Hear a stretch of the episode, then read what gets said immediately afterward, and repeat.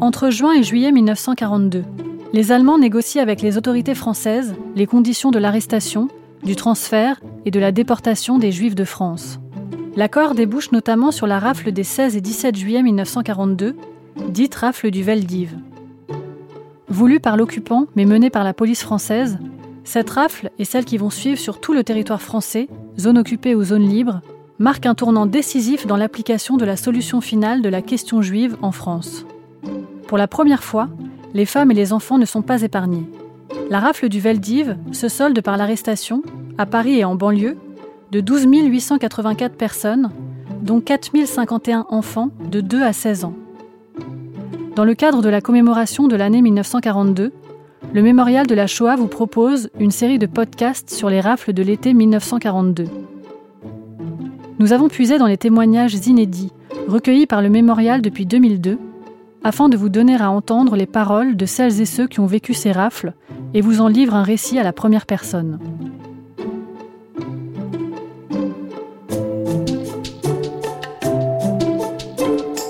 Les témoins de l'été 42.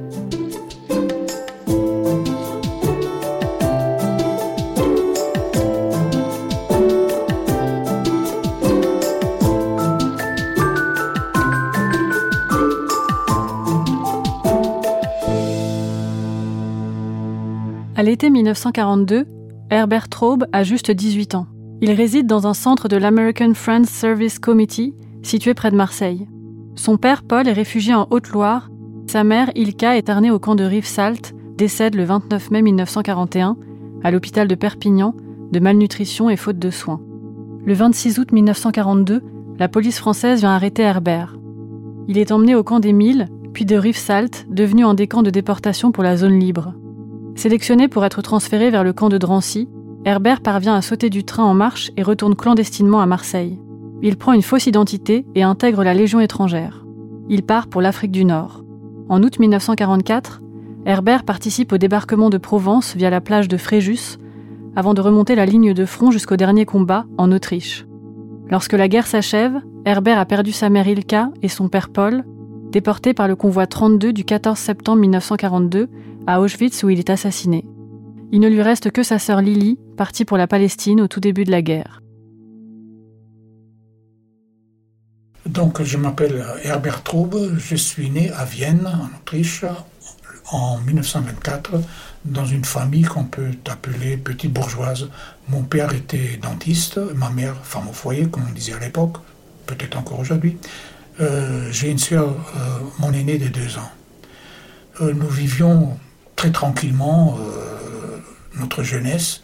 Et je peux dire que jusqu'à l'âge de 12-13 ans, je n'avais pas tellement euh, la notion d'être très différent des autres. Euh, mais à partir donc, de 1936-37, il commençait à y avoir quand même des petits mouvements antisémites on, pratiquait, on ne pratiquait pas vraiment la religion. On allait une fois par an, quand c'était les grandes fêtes, les Yom Kippour, la Rosh Hashanah, on allait à la synagogue, comme tout le monde. Mais à part ça, on n'était pas vraiment religieux. Euh, j'ai quand même fait ma, bar mitzvah à 13 ans. C'était, c'était, il fallait, c'était comme ça. Mais instruction religieuse, très très peu. Et voilà. Après, euh, nous étions relativement tranquilles jusqu'à la fameuse nuit de cristal. La nuit de cristal, qui était, qui était organisé par les nazis pour punir l'ensemble euh, des juifs d'Allemagne et d'Autriche de euh, ce que un jeune juif d'origine polonaise avait abattu un conseiller de l'ambassade euh, d'Allemagne à Paris pour lui se venger des Allemands contre toutes les misères qu'on faisait aux juifs.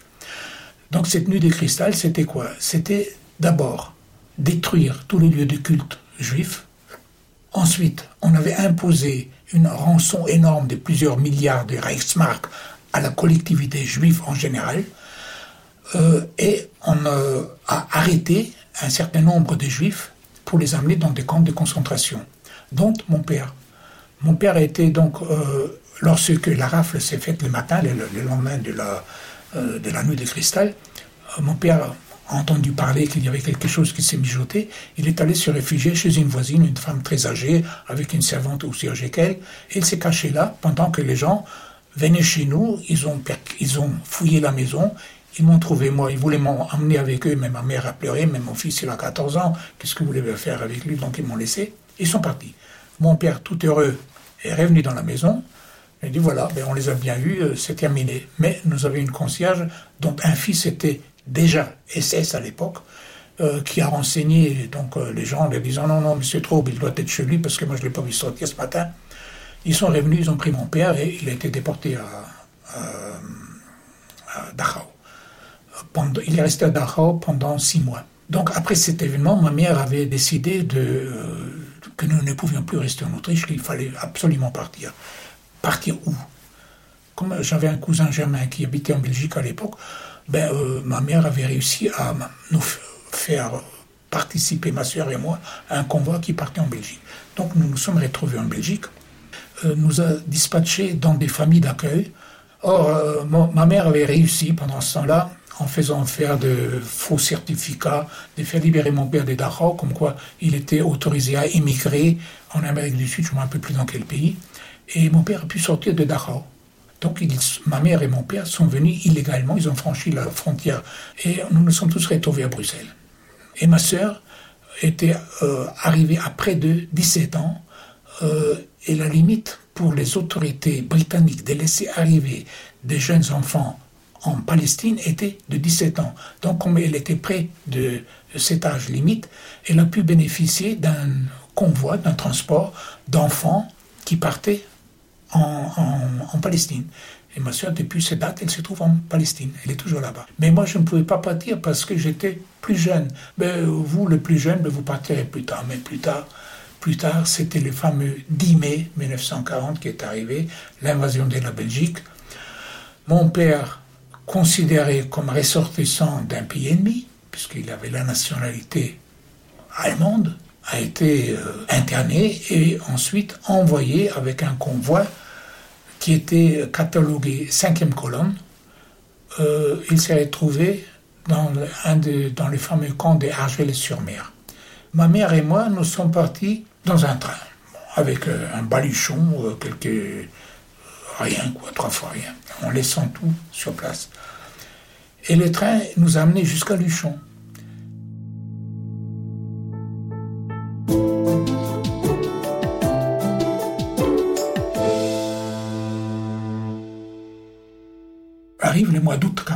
Mon père, depuis euh, le mois de juillet, avait été assigné à résidence dans la, euh, Haute-Loire, dans un village qui s'appelle Rosière. Il avait été assigné à résidence, bon, comme juif, parce qu'on euh, commençait à préparer les, regroupements éventuels des juifs en zone libre. Donc il a été envoyé là-bas. Obligatoirement, il ne pouvait pas échapper à ça, ou alors aller dans la clandestinité, mais mon père n'était pas capable d'aller dans la clandestinité.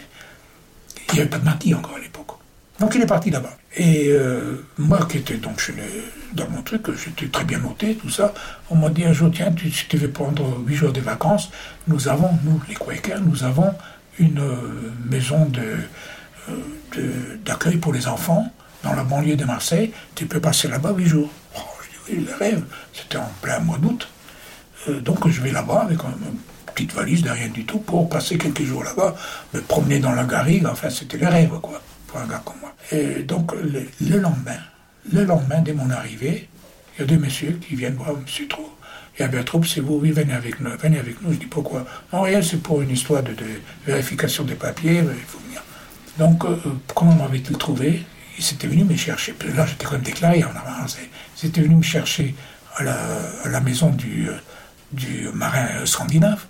Et là, il y avait une dame, euh, elle était médecin pédiatre, qui avait son bureau là. Elle s'occupait de. Elle était gestionnaire de l'ensemble, elle, cette dame-là. Elle était médecin. Ben, on m'a demandé après moi, elle a dit, il n'est pas là, il est là-bas. Sans penser à mal, je suppose, elle ne pas penser à mal. Elle a donné mon adresse. On est venu me chercher, on m'embarque. Et on m'amène dans un commissariat, alors, alors lequel je n'en sais rien, où je reste quelques heures, et direction Condémile. C'est là, dans un camion, nous étions oh, une trentaine entassés dans un camion, on nous amène au camp des Milles, et j'arrive au camp des Milles, à ce moment-là, dont j'ignorais bien évidemment l'existence, et je me retrouve dans une ambiance euh, extraordinairement impressionnante. Il y avait des femmes, des enfants qui pleuraient, qui se demandaient qu'est-ce qu'on fait, où on va, pourquoi on est là. Enfin bref, c'était vraiment le, un, petit peu ce que j'avais ressenti quand je suis arrivé au Congo, au, la première fois, dans ces camps des mille. Donc euh, on arrive au camp des mille, euh, transporté en camion. On était une vingtaine, 20, 25 personnes, des adultes, des hommes. Euh, on arrive au camp, on nous décharge à l'entrée et on nous amène directement dans une, dans une grande, une énorme salle très très longue euh, qui était aménagée en dortoir où tout le monde était mélangé. Il y avait les hommes et les femmes tous ensemble. Autant je m'en souviens. Tout le monde était mélangé. Et on dormait euh, donc par terre. Je crois qu'il y avait de la paille par terre avec euh, des couvertures dessus. Enfin, c'était assez peu confortable. Et la première impression que j'ai en arrivant, c'était les cris les gens qui criaient, les gens qui s'est lamentés, euh, des enfants qui piaillaient, c'était, c'était, pire que, qu'Agur et C'était vraiment pire. Parce que, pourquoi? Parce que la plupart de ces gens-là avaient déjà été internés une fois, avaient été euh, libérés et se retrouvaient une deuxième fois et ne savaient, là, ils ne savaient plus quoi faire. Ils savaient plus ce qui les attendait. Et il y avait parmi ces gens beaucoup qui avaient vraiment l'espoir d'avoir un visa pour immigrer. Et j'ai trouvé euh, assez rapidement euh, une famille, enfin un couple avec un enfant, que j'avais connu à Villeneuve-des-Bergues, le premier centre que j'avais connu euh, des réfugiés. Et eux, effectivement, ils attendaient, ils étaient sûrs, sûrs pratiquement, d'obtenir un visa pour les États-Unis. Ça s'appelait un affidavit pour aller là-bas. Donc ils étaient pratiquement certains des prêtres euh, concernés par euh, une, on n'appelait pas ça une déportation, on appelait ça d'être envoyé dans la zone occupée. Ça, se disait comme ça, de partir là. Et alors la, nourriture, il n'y avait pas grand-chose à manger, c'était épouvantable. Et quelques jours, euh, le lendemain, sans doute le lendemain de, mon arrivée, il y avait des haut-parleurs qui fonctionnaient toute la journée, on appelait des noms, j'entends mon nom. Que faut-il faire? Est-ce qu'il faut faire les morts? Faut-il y aller? Faut-il faire celui qui n'est pas au courant? Faut-il se faire oublier? Alors il y a des gens qui m'ont dit, pour l'instant tu risques rien, vas-y. J'y vais. Et dans la, donc dans le l'accueil, enfin le bureau du, du, commandant, il y avait cette, euh, cette doctoresse du centre des Quakers qui venait me voir pour s'inquiéter de, mon sort, bien sûr, pour me dire qu'il regrettait beaucoup d'avoir donné mon adresse, etc., etc., et voir ce qu'il pouvait faire pour moi. Alors je lui ai dit, ben, écoutez, moi je ne sais pas, euh, est-ce que euh, mon père, il avait à l'époque trouvé un visa faux pour nous permettre d'émigrer? Est-ce qu'il faut que je le donne? Oui, donnez-le toujours, et puis vous allez voir ce que ça va donner. Il faut gagner du temps. Il faut que vous gagnez du temps. Alors je lui ai dit, euh, peut-être, je lui ai raconté mon histoire de l'angine. Il m'a dit, oui, oui, oui, il faut faire ça. Bon, donc le lendemain matin, j'étais malade, il y avait une infirmerie au camp de, des mines, une infirmerie. Donc j'étais hospitalisé et elle était venue pour me voir à l'infirmerie et dire voilà, ben, je connais ce monsieur, enfin ce jeune homme, euh, il est malade, il faut le soigner, et puis bon, on les cherche par tous les moyens de le faire sortir. Et effectivement, les, les Quakers, ils ont essayé auprès de la préfecture, je ne sais pas trop comment, de me faire sortir, mais ça n'a pas marché. Je suis resté à l'infirmerie quelques jours, après, on m'a euh, fait sortir. Et pendant que j'étais à l'infirmerie, il y a deux transports qui sont partis à Rivesaltes. Donc j'ai échappé à deux transports. Mais le troisième, je suis parti.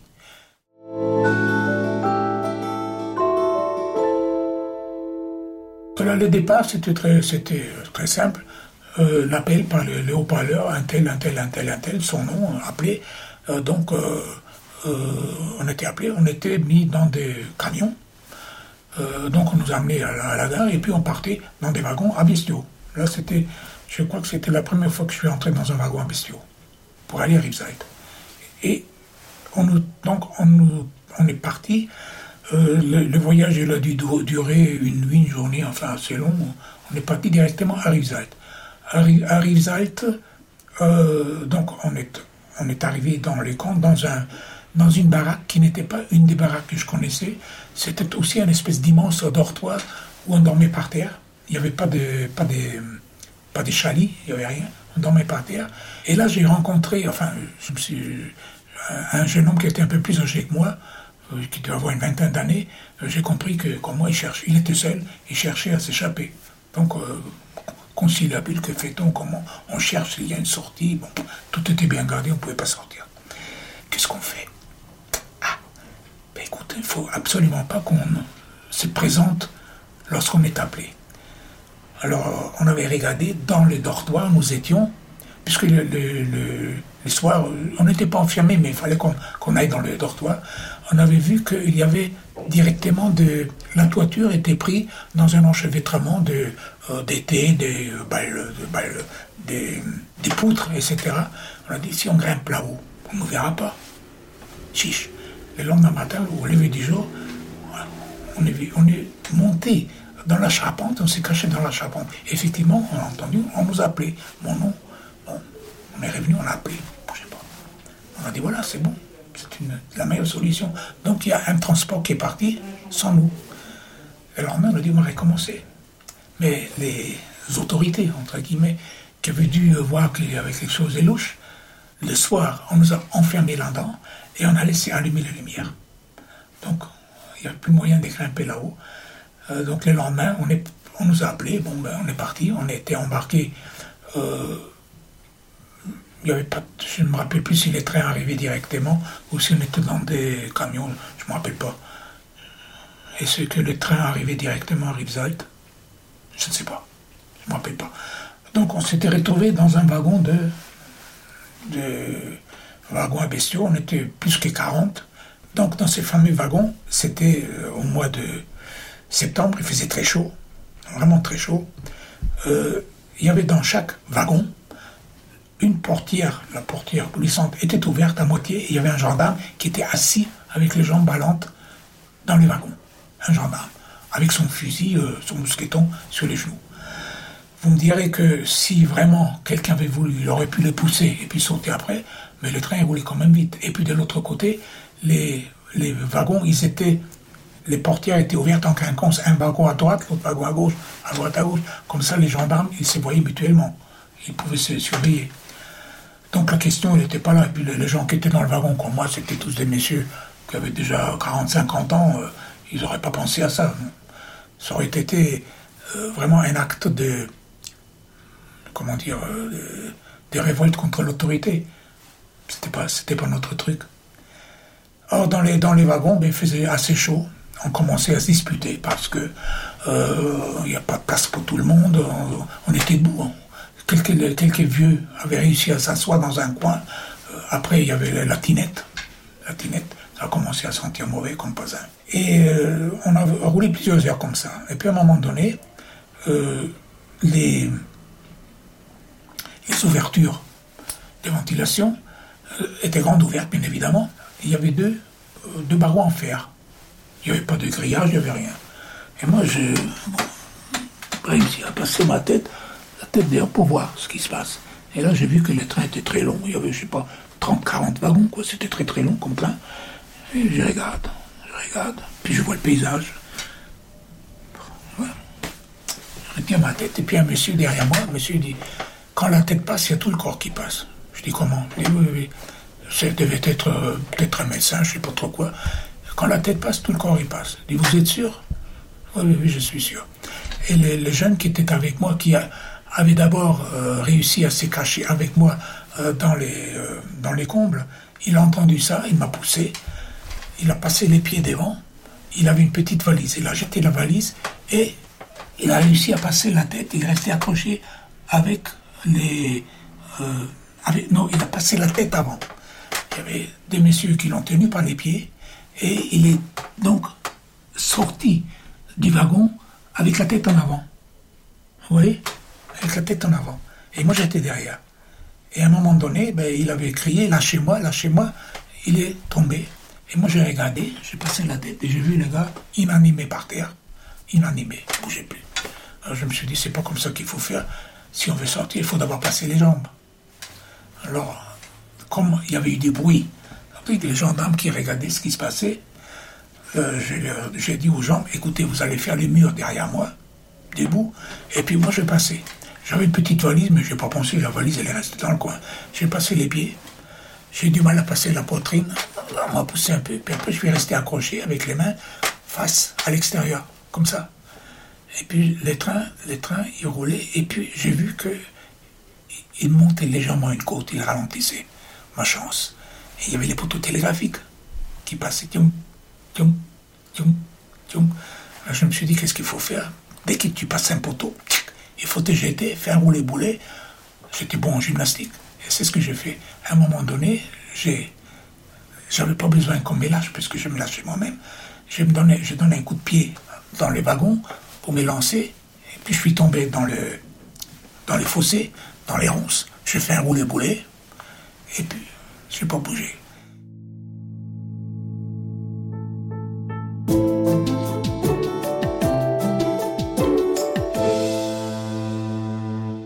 Dès que les trains étaient partis, je suis sorti du, fossé qui était plein de ronces. J'étais tout égratigné. pendant des années et des années, j'avais des marques là, des ronces. C'est pas parti comme ça. Et j'ai couru comme j'ai pu, m'éloigner du chemin de fer. Et donc en pleine nature. J'ai couru, couru, couru. Je me souviens qu'il y avait un, viaduc assez loin, un viaduc. Je me suis caché là-bas, peut-être à un kilomètre de là. Il y a une petite rivière. J'ai plus de l'eau, j'avais soif. Et j'ai dit, il faut attendre la nuit, faut pas te faire voir. Je me suis caché. Et euh, je commençais à avoir faim. Et je viens pour un petit champ de pommiers. J'ai volé des pommes, j'ai mangé des pommes. Euh, et puis je me suis méfié parce que je savais que si je mangeais trop de pommes, je risquais d'avoir des problèmes intestinaux. Et j'ai attendu les soirs. Les soirs, quand je suis revenu vers les rails, et je me suis dit la seule chance que j'ai, c'est de prendre la voie en retour. Mon idée, c'était de retourner à Marseille. Puisqu'à Marseille, je connaissais du monde, je vais aller à Marseille. Alors je longe la, voie la voie des chemins de fer et j'arrive dans une espèce de petite gare où il y avait un wagon tout seul et euh, un wagon de, de, marchandises, un wagon de marchandises. Et sur, ces wagons, il y avait une, espèce de guérite. Ça devait être la guérite du cerfrin qu'on appelle. Dans le, wagon. Je me suis mis là-dedans et j'ai attendu. Or, il s'est trouvé que je me suis endormi là-dedans et j'étais réveillé par un choc parce que le wagon était accroché à un train. Et le train, heureusement, il est parti dans la bonne direction, c'est-à-dire vers le sud et pas vers le nord. Bon, euh, il s'est arrêté dans une petite gare. Je suis descendu, je me suis caché. Est arrivé un train de personnes. Bon, dans la même direction. Je suis monté dans le train. La plupart des gens dormaient. Le train était bondé, complet. Les gens dormaient dans les couloirs, vous savez. On a dû vous raconter comment ça se passait à cette période de l'occupation. Et je me suis caché dans cette, dans, parmi les gens. à un moment donné, il y a un contrôleur. Je vois de loin un contrôleur. Alors, pendant que lui, il avançait, moi, avancé de l'autre côté. Et puis, je suis arrivé dans un wagon de bagages. La porte n'était pas fermée. La chance. J'ai ouvert la porte. Je suis entré là-dedans dans les bagages. Et, derrière les bagages, il y avait une partie frigorifique. Et je suis entré là-dedans. Et j'ai dû rester peut-être dix minutes. J'étais Enfin bref, complètement gelé. Parce que comme pour tout vêtement, j'avais quoi? J'avais un pantalon, j'avais une chemisette, et sur la chemisette, un léger pull. C'est tout. Rien, rien d'autre. Rien dans les mains, rien dans les poches. C'était comme ça. Et donc, euh, au bout d'un moment, je ne pouvais plus tenir. Je suis sorti, le contrôleur euh, était parti. Je suis à la sortie de Londres et le train est arrivé à, à Montpellier dans la gare de Montpellier. Tout le monde descend, moi aussi, et je vois des gens qui se précipitent vers un autre train qui était là. C'était le train pour Marseille. C'était en pleine nuit, hein. il devait être, je sais pas moi, euh, minuit, deux heures du matin. Ils se précipitent dans les trains de, Marseille. Alors je suis les mouvements, je dis Marseille, ouais, Marseille. Je monte dans le train. Bon, le train bondé, complètement bondé, et sur la partie euh, euh, extrême du wagon, extrême du wagon, il y avait plein de gens qui étaient debout, qui attendaient, qui voyageaient comme ça debout. J'étais pas mieux. Et puis, euh, ben, il y avait des gens qui, qui commencent à me poser des questions. Euh, j'étais jeune, sans rien, tout ça. Alors j'ai inventé une histoire.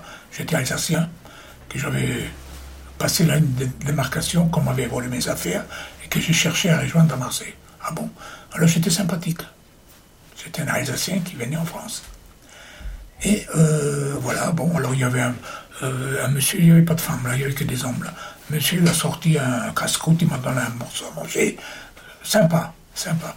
Et puis je leur ai dit, mais euh, alors il m'a dit, mais t'as un billet? Mais je, non, j'ai pas de billet. T'as de quoi acheter un billet? Mais, Non, j'ai pas d'argent. Bon, alors attends. Il y avait donc un contrôleur qui est arrivé du, au bout du couloir, on l'a vu de loin là. C'était un wagon de voyageurs, bien sûr. Arrive un contrôleur, péniblement, il s'est fait un passage entre les gens. Voilà ce que tu vas faire, tu vas sortir par la portière et tu vas rester caché sur les marchepieds et on t'appellera quand c'est fini. Ok. Bon, on ouvre la porte, je vais dehors, sur le... Euh, je m'accroche et j'attends le train filer. Hein. Bon, je ne vais pas rester longtemps, peut-être 5-10 euh, minutes. On m'ouvre la porte, ça y est, tu peux rentrer. Les gens ils rigolaient, ils étaient très contents. Vous savez ce que c'est on a, on a joué un tour euh, aux gendarmes. Voilà, content. Très bien. Alors, donc, félicite tout ça, on discute. Alsacien, donc ça va très bien. On voit, à l'autre bout, on voit arriver deux messieurs chapeautés. Ah, là, c'était des, des, des policiers en civil.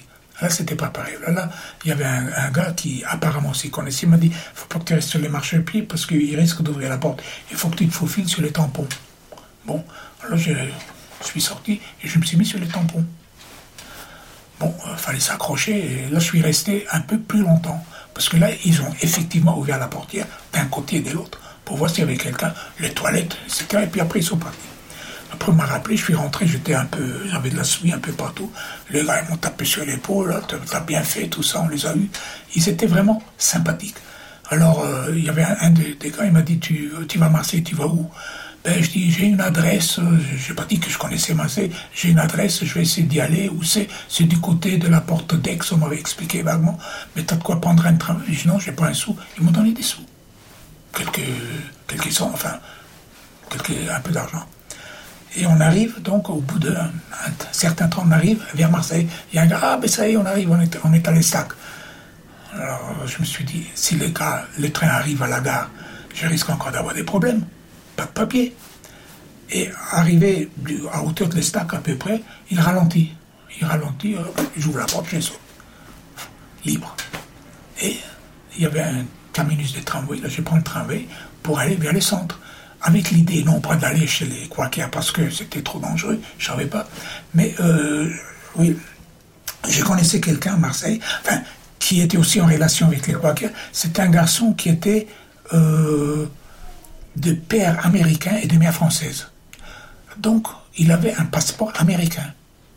Et malgré le fait que l'Amérique était déjà en guerre, il n'était pas, lui, il était, il était pas en danger avec son passeport américain. Et je, m'étais dit, si jamais je pouvais retrouver ces gars-là, euh, ils me protégeraient, quoi. Ils chercheraient à protéger. Or, la, chance a voulu que, pendant que je roulais dans le tramway, à un moment donné, je le vois marcher dans la rue. Je saute du tramway j'ai dit, Jean, il s'appelait, là je me suis toujours rappelé de son nom, il s'appelait Jean Hubel.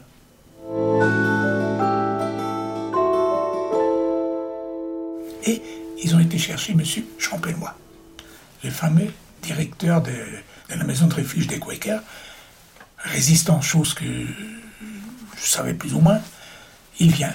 Qu'est-ce qu'on va faire de toi? Alors, euh, il m'a dit, il y a deux solutions.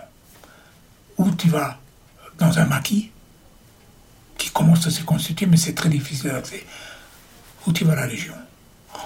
La Légion, j'avais entendu parler de la Légion, euh, un ramassis de bandits, des trucs, des choses. Il m'a dit, non, non, tu peux aller à la, Légion, tu seras à l'abri, au moins tu seras à l'abri. Oui, mais comment? Je vais aller m'enseigner. Le lendemain soir, il revient, il me dit voilà. Tu, euh, à la Légion, ils ne prennent évidemment pas ni des ressortissants d'un pays de l'Axe, ni des juifs. C'est interdit. Ils n'ont pas le droit d'engager.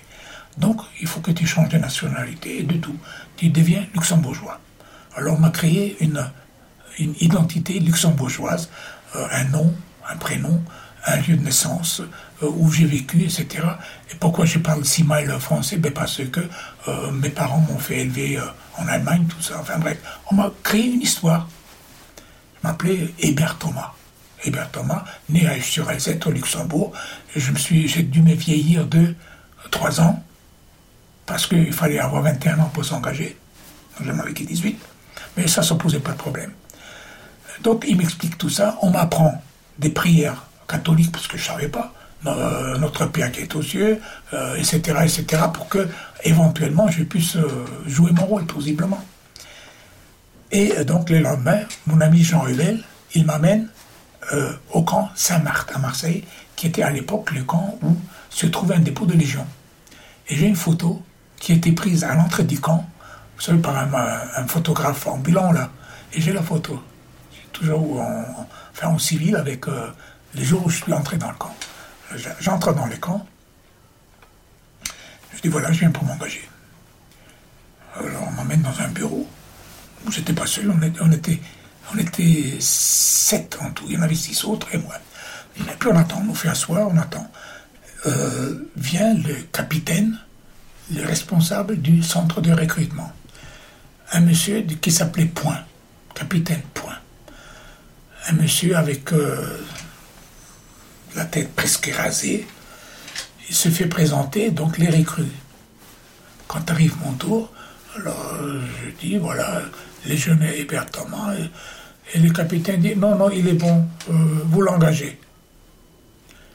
Là, j'ai compris que mon monsieur Champenois, non seulement il était venu se renseigner, mais il avait raconté mon histoire, sans dire évidemment que j'étais juif et autrichien. Donc le capitaine était au courant que quelqu'un allait venir au Luxembourg sans papier et j'étais engagé comme ça.